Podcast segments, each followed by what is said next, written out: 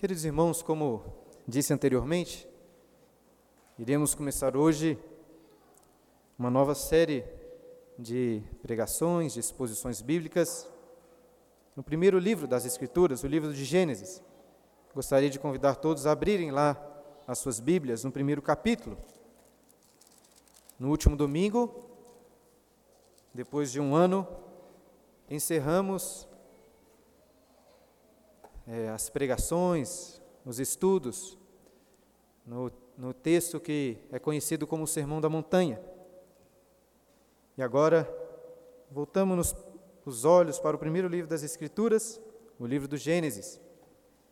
Eu quero convidá-los a acompanhar a leitura, eu vou ler do primeiro versículo até o 25. São muitos versículos, irmãos, mas peço que acompanhem atentamente a leitura da palavra do Senhor hoje.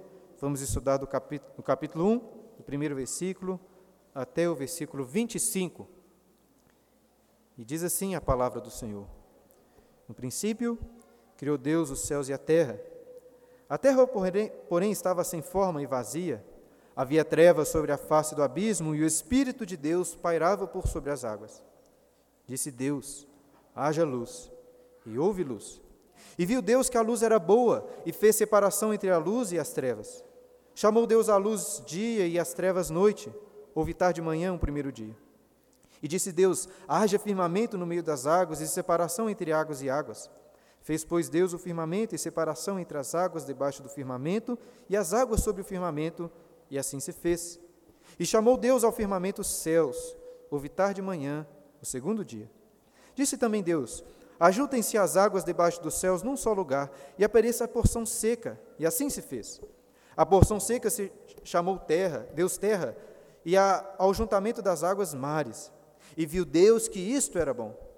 E disse: Produz a terra relva, ervas que deem semente e árvores frutíferas que deem fruto segundo a sua espécie, cuja semente esteja nele sobre a terra. E assim se fez. A terra, pois, produziu relva, ervas que davam semente segundo a sua espécie, e árvores que davam fruto, cuja semente estava nele, conforme a sua espécie. E viu Deus que isso era bom. Houve tarde de manhã, o terceiro dia. Disse também Deus: haja luzeiros no firmamento dos céus, para fazerem separação entre o dia e a noite, e sejam eles para sinais, para estações, para dias e anos. E sejam para luzeiros no firmamento dos céus, para iluminar a terra. E assim se fez. Fez Deus os dois grandes luzeiros, o maior para governar o dia e o menor para governar a noite. E fez também as estrelas, e os colocou no firmamento dos céus para iluminarem a terra para governarem o dia e a noite e fazerem separação entre luz e as trevas. E viu Deus que isso era bom. Houve tarde de manhã o quarto dia. Disse também Deus: Povoem-se as águas de enxames de seres viventes e voem as aves sobre a terra, sobre o firmamento dos céus.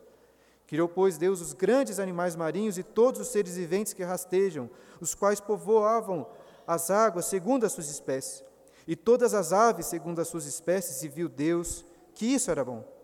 E Deus os abençoou, dizendo: Sede fecundos, multiplicai-vos e enchei as águas dos mares, na terra, e se multipliquem as aves. Houve tarde, manhã, o quinto dia. Disse também Deus: Produz a terra seres viventes, conforme a sua espécie, animais domésticos, répteis e animais selváticos, segundo a, tua, a sua espécie. E assim se fez. E Deus e fez Deus os animais selváticos, segundo a sua espécie, e os animais domésticos, segundo a sua espécie, e todos os répteis da terra, conforme a sua espécie. E viu Deus que isso era bom. Vamos meditar até hoje neste texto. A, a igreja, a nossa igreja, certamente já conhece o meu apreço pessoal pelo, pelas obras e pelo universo que foi criado por John Tolkien. É, Tolkien é mais conhecido pela a história do Senhor dos Anéis, mas já disse sobre isso aqui na igreja. A origem de todo o universo do Tolkien é contada, é, é contada em um pequeno livro chamado Ainun Lidale, o Canto dos Ainur. E este livro se encontra, se encontra no início de uma obra chamada Silmarillion. E a frase inicial deste livro, deste universo criado por Tolkien, é a seguinte: Havia Eru, o Uno, que em Arda é chamado Ilúvatar. E a partir dessa primeira frase, perante o conceito de um único Deus, Criador de todas as coisas, Tolkien narra a gênese de todo o universo, que inclui lá a Terra-média, que é a mais conhecida de todos. Irmãos, um dos motivos pelo qual eu mais aprecio a obra de Tolkien é a habilidade que ele tem de não simplesmente contar uma história, mas de criar um universo com tantos detalhes, com tantas coisas, para dentro deste universo contar a sua história. E ele mesmo explica em uma outra obra chamada Sobre Conto de Fadas, que o que o motivava a contar, a criar histórias, era o fato de que ele, Tolkien, foi criado à imagem e semelhança de um Deus Criador. E que a semelhança deste Deus Criador, nós, homens, somos subcriadores. E em minha opinião, acho que talvez seria a opinião de Tolkien também, uma das mais claras imagens de Deus em um homem é quando este se assenta com o seu filho ou com seus netos para contar uma história que ele criou. Eu gosto, gosto muito de histórias.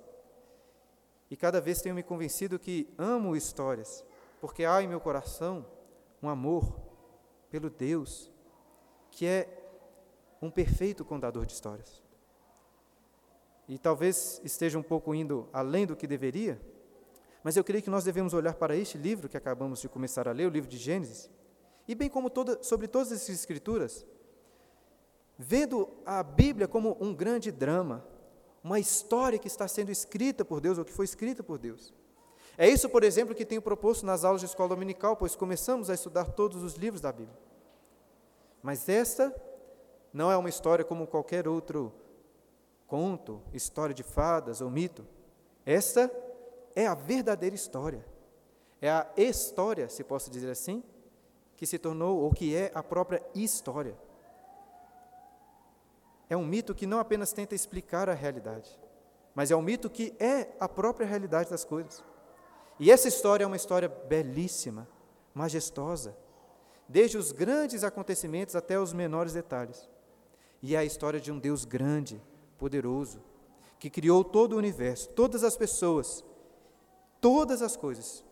E tudo ele criou por amor ao seu filho. Inclusive, escrevendo essa história e colocando o seu filho unigênito dentro dessa história para ser o seu protagonista, o nosso Senhor Jesus. Irmãos, o livro de Gênesis é, é o início, toda a história tem uma Gênesis, tem um princípio. O livro de Gênesis é este livro da história que o Senhor criou. Esse livro é o primeiro volume, o seu princípio. A tradição deu o nome deste livro de Gênesis, que significa origem, e de fato é um título muito apropriado. No entanto, é, o título original, como já tenho explicado aqui para os irmãos, os livros do Antigo Testamento, estava baseado nos primeiros versos, em palavras-chave do primeiro verso. E o livro, o, o título original deste livro é Bereshit, no princípio. E nós temos aprendido aqui nas, nas aulas de escola dominical que Deus escolheu Moisés, o seu profeta, para escrever esse livro, bem como os próximos quatro livros das Escrituras que formam um Pentateuco. E é com Gênesis que ele começa, ou que se inicia a maravilhosa história de todo o universo que Deus criou. E começa dizendo assim: deixa sua Bíblia aberta, vamos ler novamente esses versículos, pouco a pouco, e meditar neles. Começa dizendo no primeiro versículo: No princípio criou Deus os céus e a terra. O que, é mais evidente nesse primeiro versículo, irmãos? O que é óbvio aí? Que Deus é o Criador dos céus e da terra.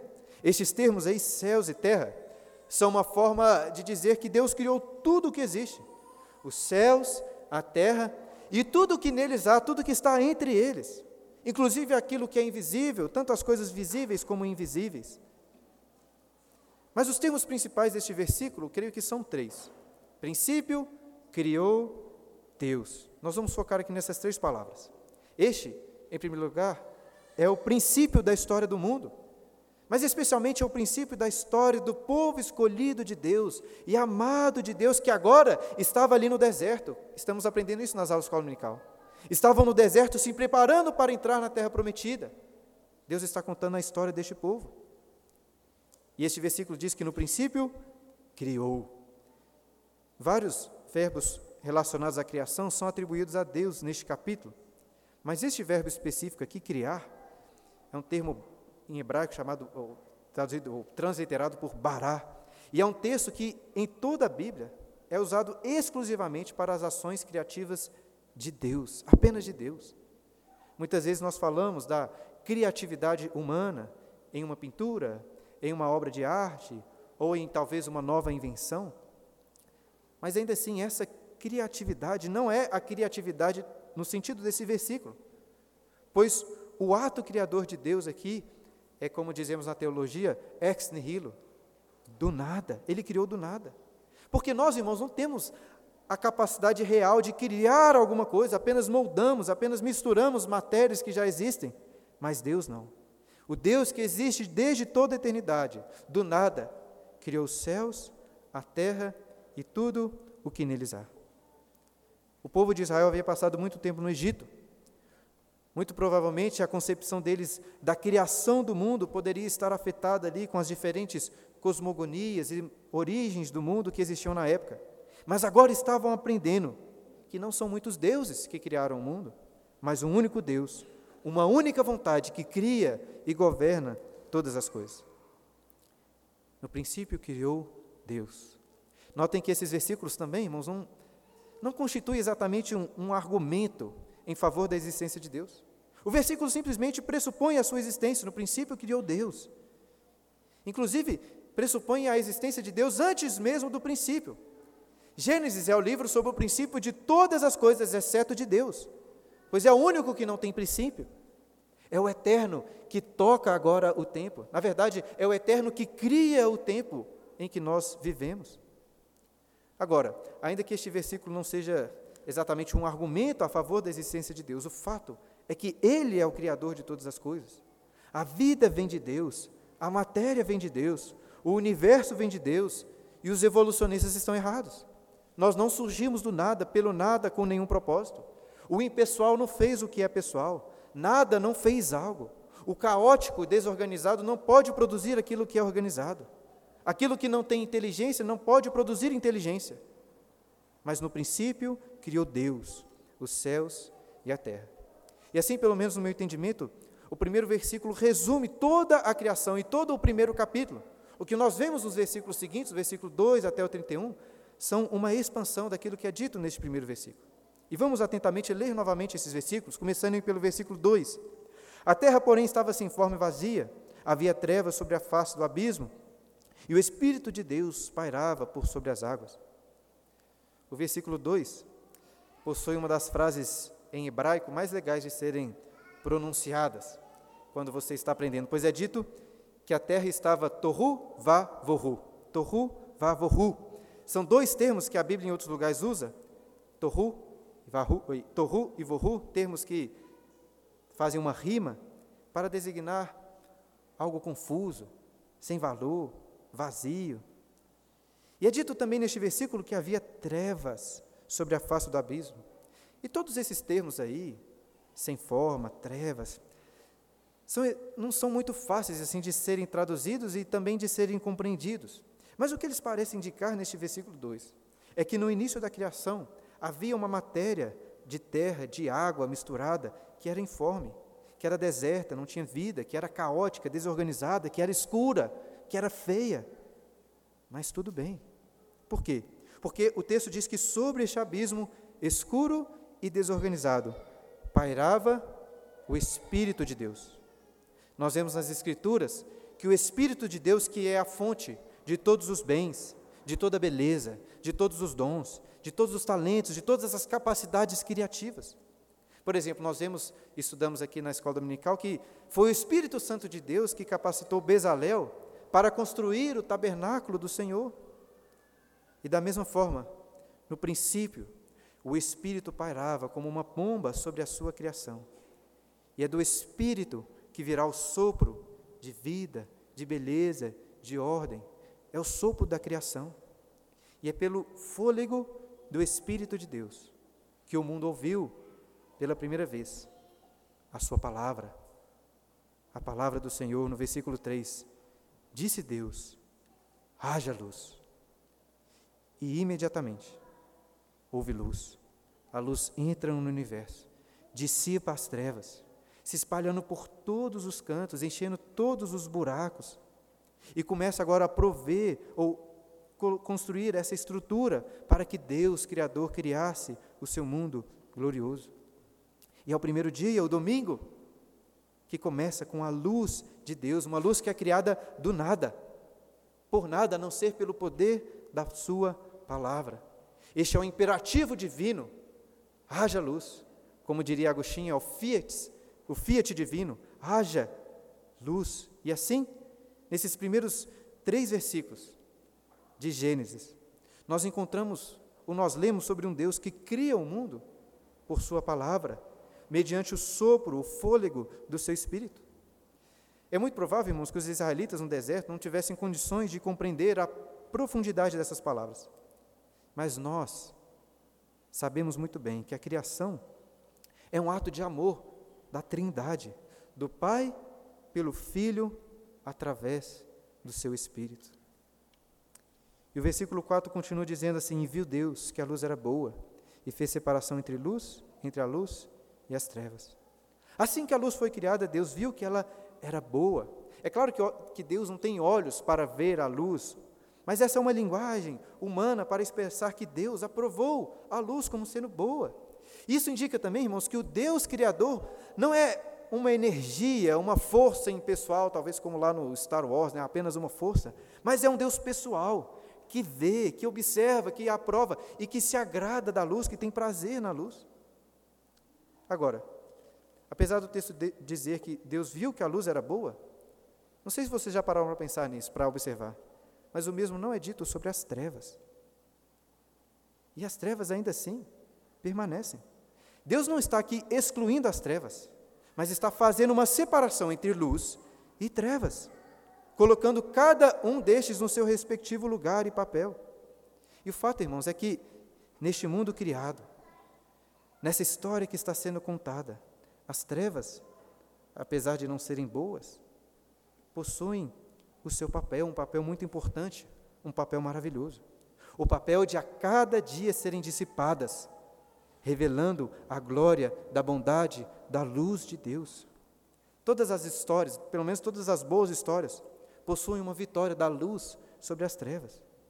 A glória de Deus é sim revelada em sua bondade, em sua sabedoria, em sua beleza, mas é também revelada com a sua luz vencendo e dissipando as trevas. E é isso que nós já vemos aqui no primeiro dia. E o versículo 5 continua dizendo: Chamou Deus a luz dia e as trevas noite. Houve tarde e manhã, o primeiro dia.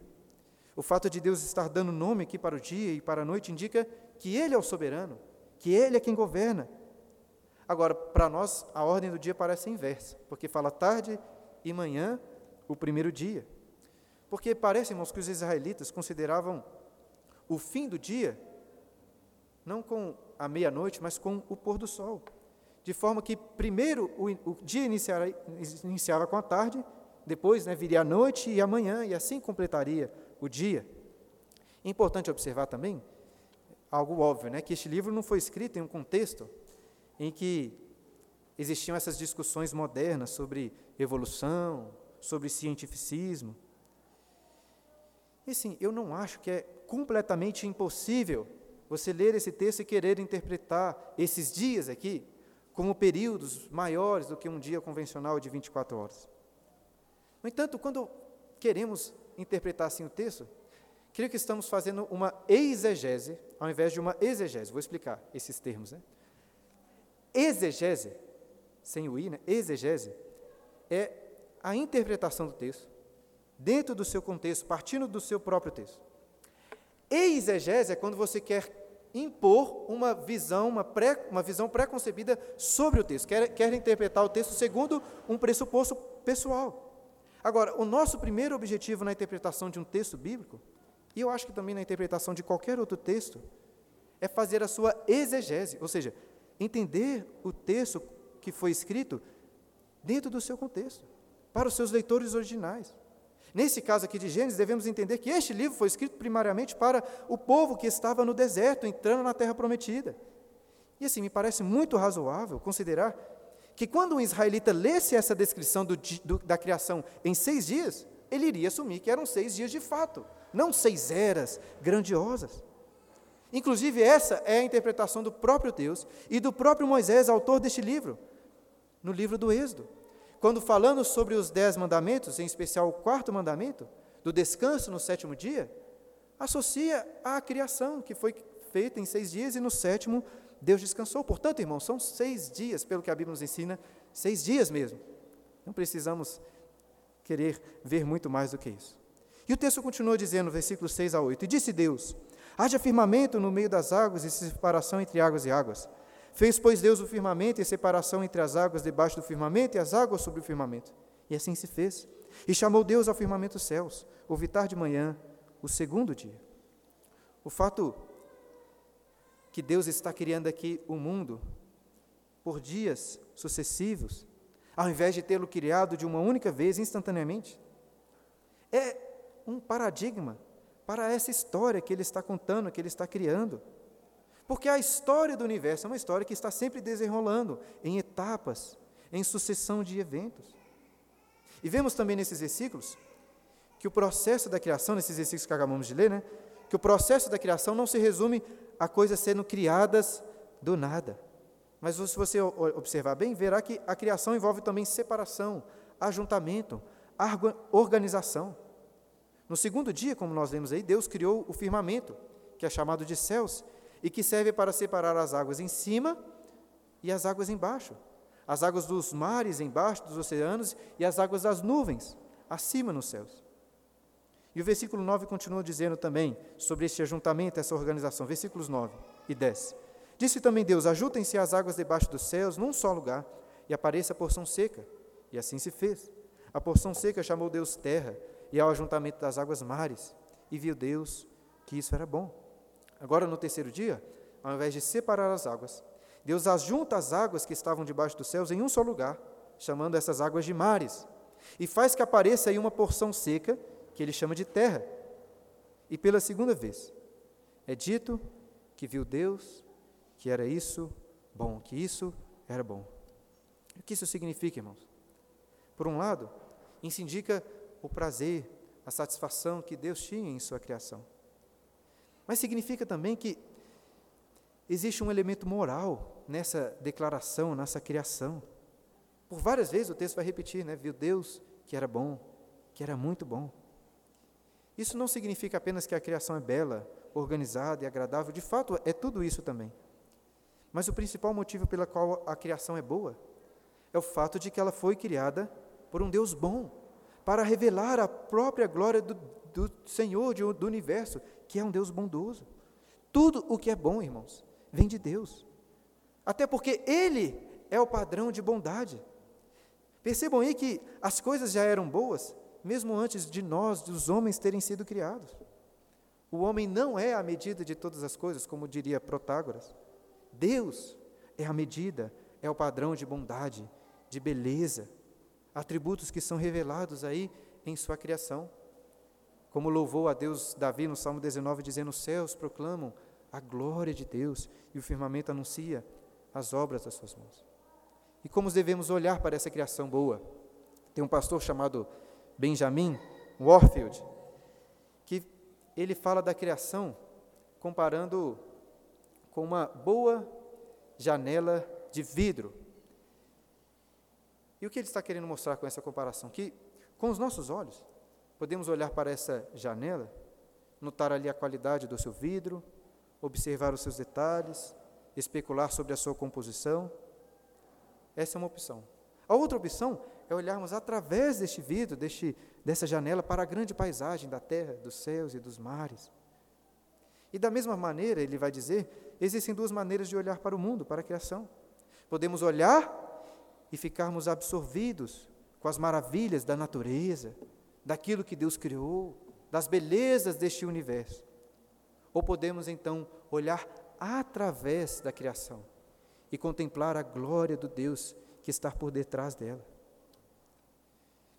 Irmãos, talvez essa seja uma das aplicações mais práticas e mais relevantes desse sermão que vou fazer. Observe, contemple, através da criação, a glória do Senhor, se esforce em fazer isso. Nós falhamos muitas vezes em nossa correria, em nossos objetivos pragmáticos do dia a dia, e deixamos de parar para observar, para contemplar a glória de Deus neste mundo que Ele criou. Eu creio que foi exatamente esse contemplar, essa meditação na criação que fez o salmista lá no Salmo de número 104 que nós lemos durante a liturgia. Neste salmo que nós lemos, o salmista está louvando ao Deus Criador, meditando sobre cada um dos dias da criação. O salmista, por exemplo, olha para os montes, os montes, para os profundos vales, e se lembra que foi a voz do Senhor que moldou estes montes, estes vales, contornando a terra. Ele contempla, falando lá, nós lemos, as fontes de água que correm entre os montes para dar de beber a todos os animais do campo. E bendize a Deus por ter criado tudo de forma tão ordenada, de forma tão bela. Ele observa lá a relva, os frutos da terra para os animais. E nós vemos também que ele louva a Deus pelo alimento que sustém as forças do homem, pelo azeite que unge o seu rosto, que o limpa, que dá brilho, e também pelo vinho que alegra o seu coração. Portanto, meu irmão, na próxima vez que você chegar em casa, aquele dia bem cansado, tome um banho bem refrescante, abra um bom vinho ou uma boa bebida que você saboreie e desfrute de uma refeição para a glória do Deus Criador. Deus criou o mundo para nos regozijarmos nele através dessas bênçãos. Versículo 11 continua: E disse: Produz a terra relva, ervas que deem semente, árvores frutíferas que deem fruto segundo a sua espécie, cuja semente esteja nele sobre a terra. E assim se fez. Versículo 12: A terra, pois, produziu relva, ervas que davam semente segundo a sua espécie, e árvores que davam fruto cuja semente estava nele conforme a sua espécie. E viu Deus que isso era bom houve tarde e manhã, o terceiro dia. Neste versículo, no versículo 11, a voz de Deus se faz ouvir mais uma vez. Só que dessa vez percebam que a, a voz do Senhor não cria diretamente. Ele não disse assim, haja relva e houve relva. O que, que ele disse? Produza a terra relva, árvores. E assim se fez. E nesse versículo, então, aprendemos algo importante sobre Deus. Porque é um Deus que age tanto de forma direta, como de forma indireta, através de agentes, porque Deus coloca aqui agentes, criaturas, para trabalhar em seu favor junto com Ele. É claro que Deus não faz isso porque Ele precisa de ajuda, mas Ele concede um privilégio para a sua criação, de poder também, como Ele, criar, ainda que, claro, esteja submissa ao poder criativo do Senhor. E dessa maneira, irmãos, o versículo 13 encerra aí não só o terceiro dia, mas assim encerra a primeira das duas etapas que nós vemos claramente aí da criação. Nós vimos no versículo 2 que a terra estava sem forma e vazia. Nos primeiros dias, Deus deu forma para essa terra que estava em forma. E agora, nos últimos três dias, Ele vai preencher essa terra que estava vazia. De forma até que há uma relação entre os três primeiros dias e os três últimos dias. No primeiro dia, Deus criou a luz, a separando das trevas, enquanto no quarto dia ele criou os luzeiros, o sol, a lua, para governarem a luz e as trevas.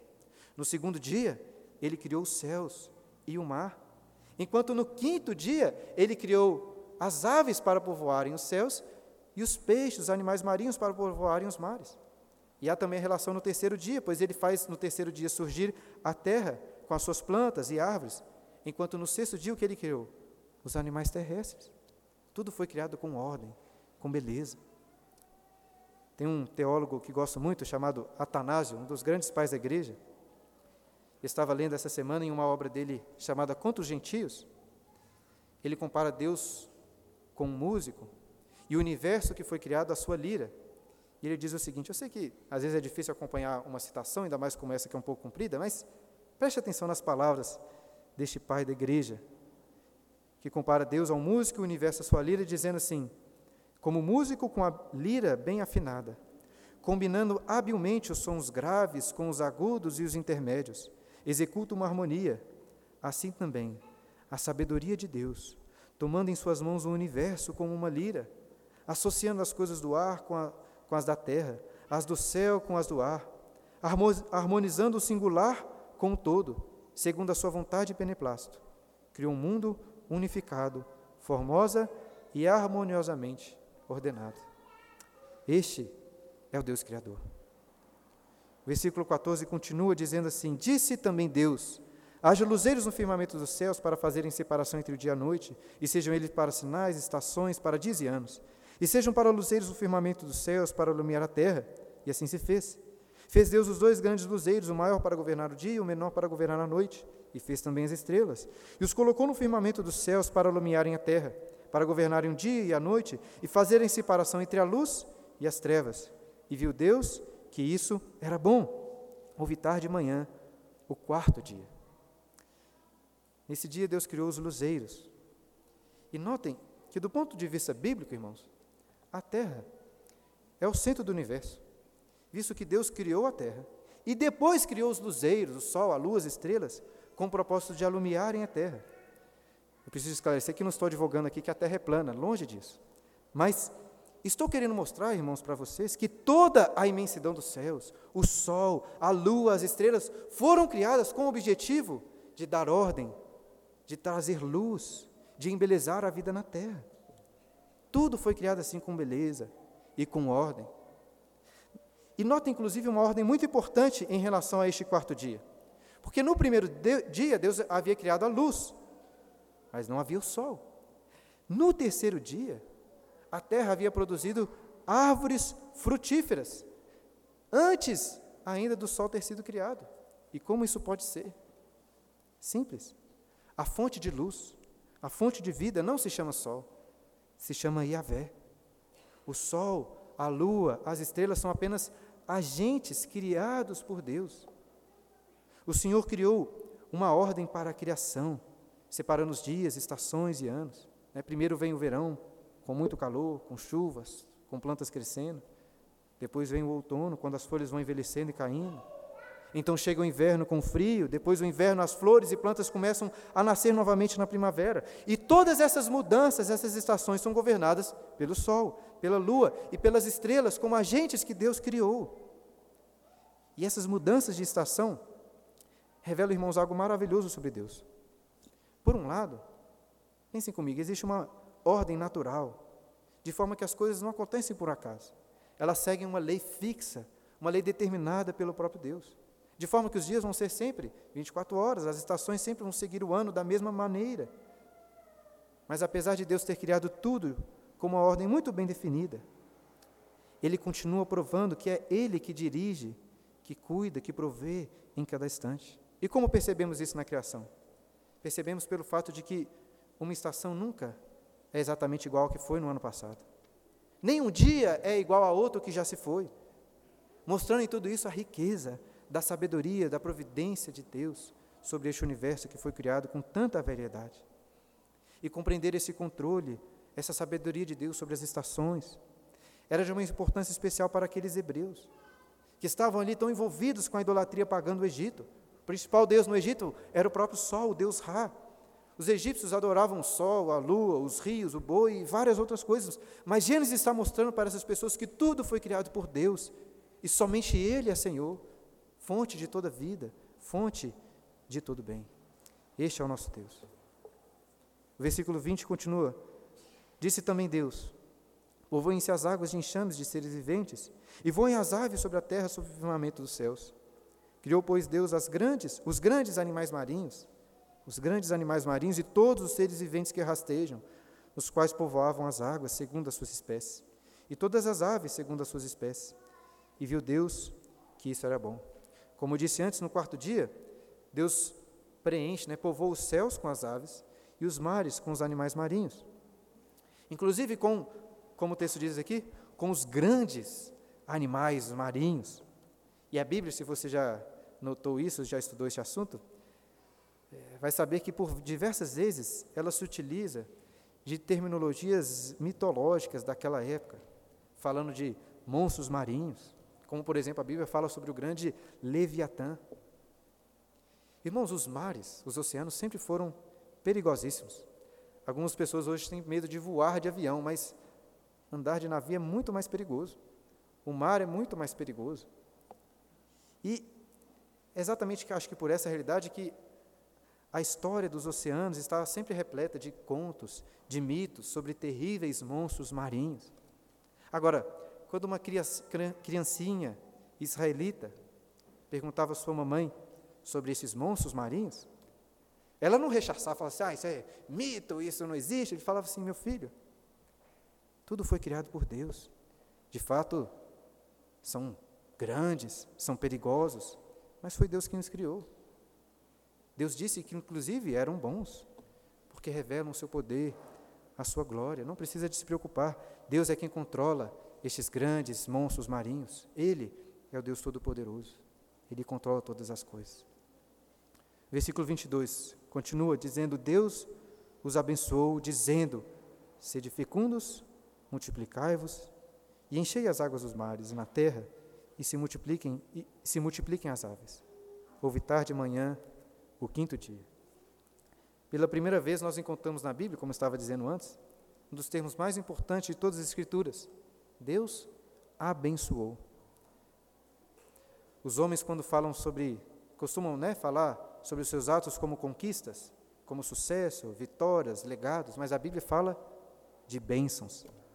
E a primeira bênção explícita nas Escrituras é a bênção da fecundidade. Por quê? Porque a vida é a grande bênção de Deus para o mundo. Como disse, né, podemos perceber que a nossa igreja está realmente sendo muito abençoada. E os últimos versículos que nós vamos meditar hoje, versículos 24 e 25, dizem assim: Disse também Deus: Produz a terra seres viventes conforme a sua espécie animais domésticos, répteis e animais selváticos, segundo a sua espécie. E assim se fez. Versículo 25: E fez Deus os animais selváticos, segundo a sua espécie, e os animais domésticos, segundo a sua espécie, conforme a sua espécie, e todos os répteis da terra, conforme a sua espécie. E viu Deus que isso era bom. Era bom. No sexto dia, como acabamos de ler, Deus criou os seres da terra, preenchendo a terra que tinha criado no terceiro dia. Primeiro ele criou os animais, e depois vai criar, por último, o homem e a mulher. Nós vamos meditar mais sobre a criação do homem no próximo domingo. Mas antes de ir para a conclusão deste sermão, quero destacar algo que é novamente repetido nesse versículo. O fato de que Deus criou os animais segundo a sua espécie. Você deve se lembrar que o mesmo foi dito sobre as aves, sobre os animais marinhos, sobre as árvores, que davam fruto segundo a sua espécie. Isso significa algo muito simples, irmãos. Significa que um cachorro não vai dar à luz a um jacaré. Isso significa que uma bananeira não vai produzir uma maçã, nem uma macieira produzir uma banana. Cada animal, cada árvore foi criada segundo a sua espécie. Agora, é bem possível, acho que é importante destacar isso, que originalmente Deus tem criado apenas um tipo de banana, ou talvez poucos tipos de banana. O Charles Darwin deveria glorificar a Deus quando percebeu essas adaptações, seleções naturais que acontecem na criação. Nós, obviamente, não cremos na evolução, que toda a diversidade do mundo se originou de apenas uma substância em comum. Mas, irmãos, não vemos nenhum problema em entender que os diversos tipos de bananas que existem hoje, de maçãs, de cachorros, tinham se adaptado ao longo do tempo, através talvez de um único ou poucos tipos de banana, maçãs e cachorro. É possível que entendamos dessa maneira. Mas eu gostaria de concluir. Tendo meditado e lido sobre a criação, concluir fazendo uma pergunta que eu acho que é muito natural, mediante a leitura desse texto. Porque, irmãos, quando nos deparamos com algo novo, com algo belo que está diante dos nossos olhos, acho que uma das perguntas naturalmente fazemos é: de onde que isso veio? Quem criou isso? E por que que ele fez isso? Por que isso foi feito? Eu acho que nós devemos concluir fazendo essa mesma pergunta: por que será que Deus criou este mundo? Por que será que ele decidiu escrever esta bela história? Talvez você possa responder dizendo que ele criou com o propósito de glorificar, de, revelar, de glorificar o seu nome, de revelar a sua própria glória. E óbvio, isso está correto. Mas entenda, essa não é bem a causa, mas o propósito pelo qual o mundo foi criado. Pense comigo, por que Deus queria revelar a sua glória na criação? Será que Deus precisava de ter criado o mundo? Será que talvez Deus estava ali solitário e por isso decidiu criar o universo? Não, irmãos, é claro, não é nada disso. Porque por mais bela que seja a criação, ela em nada, em nada, acrescenta ao ser de Deus. Deus era perfeitamente feliz antes de, ter, de tudo ter sido criado. Ele é eternamente satisfeito em si mesmo. Mas o fato, o fato é que Deus não estava sozinho antes do mundo ser criado. Como assim não estava sozinho? O Deus Criador que vemos indicado nos primeiros três versículos é um Deus que existe em três pessoas. Enfim, para encurtar a resposta para a pergunta que levantei antes, né? Por que, que Deus criou o mundo?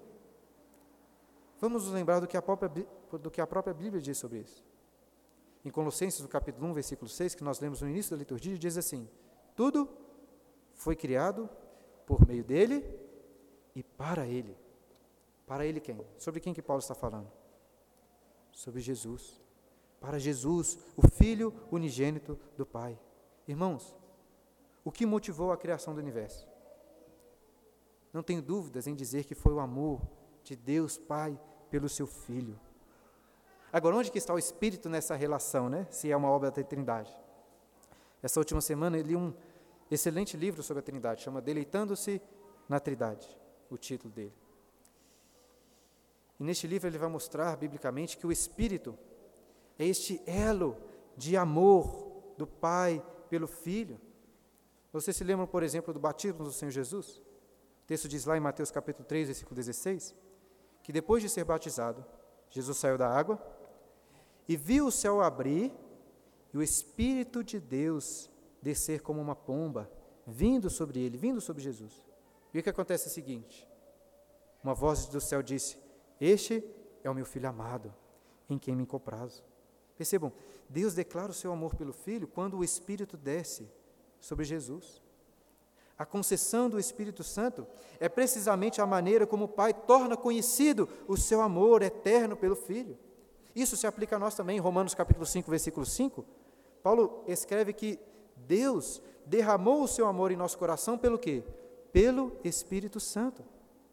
Assim, irmãos, é dando o Espírito Santo que o Pai declara o seu amor ao Filho. A comunhão, o deleite, o amor que existe na Trindade do Pai pelo Filho se dá por uma pessoa, pelo Espírito Santo. É por isso que Paulo, quando abençoa os coríntios, e nós abençoamos a igreja sempre aos finais do culto, dizemos: a graça do Senhor Jesus, o amor de Deus e o que do Espírito Santo? E a comunhão do Espírito Santo. Mas voltando à criação, o que estou querendo mostrar é que a criação é fruto do amor espiritual do Pai pelo seu Filho, é uma obra da Trindade. Tudo foi criado por amor ao Filho. Irmãos, a luz resplandeceu nas trevas para que um dia pudesse iluminar a face do Senhor Jesus. As águas do céu, as águas dos mares, foram separadas para que um dia o Filho revelasse o completo controle sobre as águas, sobre as tempestades, sobre os mares. A terra foi criada para que o Filho se encarnasse e tabernaculasse nela. A terra produziu relva para que o próprio Deus pisasse sobre ela. As frutas foram produzidas para que Cristo bebesse do fruto da videira. Os animais surgiram, todos eles, inclusive os jumentinhos, para que em cima de um jumentinho Jesus entrasse em Jerusalém com toda a glória. Tudo, irmãos, tudo, nos mínimos detalhes, foi criado para o Filho. Foi o amor transbordante do Pai pelo Filho que motivou, que o motivou a criar. E a criação, irmãos, é o presente, é a herança que o Pai dá ao seu Filho. É isso que ele diz em Hebreus capítulo 1, versículo 2. E neste momento chegamos a algo muito espantoso, espantoso que a Bíblia nos ensina, e que diz respeito a mim e a você. O amor do Pai pelo seu Filho superabundou de tal forma que foi compartilhado conosco esse amor. De forma que nós somos salvos, nós somos alvos do seu amor também. Este amor pelo Filho é comunicado a nós também. Não só isso, a herança que o Filho recebeu é também compartilhada conosco a herança da criação, o presente da terra. Nós estudamos no Sermão do Monte que bem-aventurados são os mansos, por quê? Porque herdarão a terra. O apóstolo Paulo também, de forma espantosa, revela essa realidade lá em Romanos capítulo 8, versículo 17, quando diz assim: Se somos filhos, também somos herdeiros, herdeiros de Deus e cordeiros de Cristo. Irmãos, todas as coisas foram criadas por amor ao Filho e para o Filho. Mas se você, pela fé, está em Cristo Jesus, o fato é que você também é alvo desse amor. Você também é herdeiro de toda a terra. De maneira que precisamos de entender que a sua própria vida, a sua própria história, não é sobre você, mas é sobre Jesus. E Deus, por amor ao Filho, nos dá o rico privilégio se de fato nos arrependermos, crermos nele, estarmos nele, de participarmos deste propósito glorioso pelo qual todas as coisas foram criadas. E ao participar deste propósito, nos alegrarmos nisso. Irmãos, que, que bênção é poder desfrutar da beleza, da glória, dos prazeres da criação, quando fazemos isso em Cristo Jesus. Que a nossa alegria, que o nosso prazer estejam nele para todo sempre, pois, pois, pois foi para isso que nós fomos criados.